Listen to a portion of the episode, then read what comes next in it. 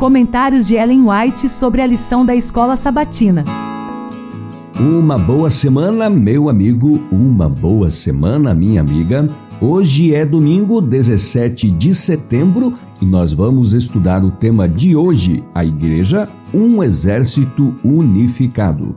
Então, o olhar do Salvador penetra o futuro, contempla os mais vastos campos em que, depois de sua morte, os discípulos testemunharão dele. Seu olhar profético alcança a experiência de seus servos ao longo de todos os séculos até que ele venha pela segunda vez. Mostra aos seguidores o conflito que encontrarão, revela o caráter e o plano da batalha. Apresenta perante eles os perigos que terão de enfrentar e a abnegação que lhes será necessária. Deseja que calculem o custo a fim de que não sejam tomados de surpresa pelo inimigo sua luta não é contra o sangue e a carne, mas contra os principados e as potestades, contra os dominadores deste mundo tenebroso, contra as forças espirituais do mal nas regiões celestiais. Efésios 6, verso 12. Eles têm de lutar contra forças sobrenaturais, mas lhes é garantido um auxílio sobrenatural. Todos os seres celestiais estão nesse exército, Outros, além dos anjos, fazem parte das fileiras. O Espírito Santo, o representante do capitão do exército do Senhor, desce para dirigir a batalha.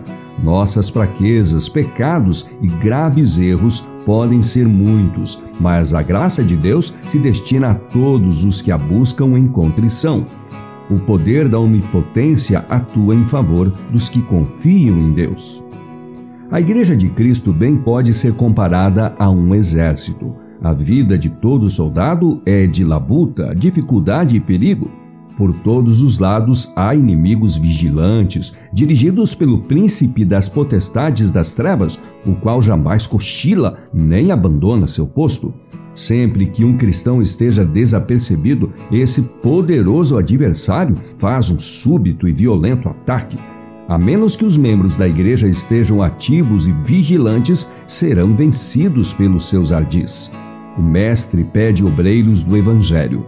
Quem responderá? Nem todos os que entram para o exército chegam a ser generais, capitães, sargentos ou mesmo cabos.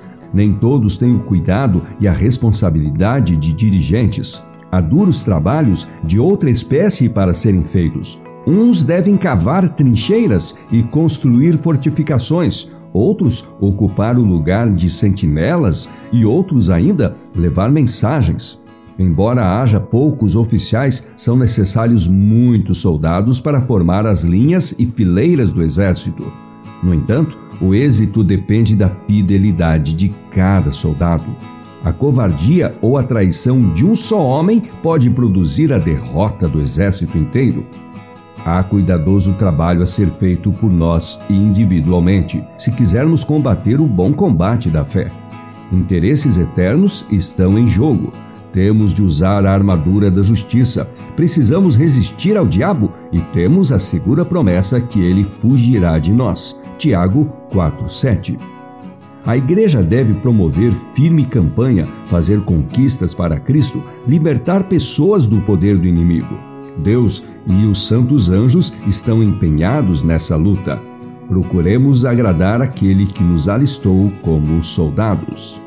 E aí foi o nosso estudo deste domingo, com citação do livro O Desejado de Todas as Nações, página 276, também do livro Testemunhos para a Igreja, volume 5, página 336 e também página 337. Amanhã, segunda-feira, vamos estudar o tema Cinto e Couraça.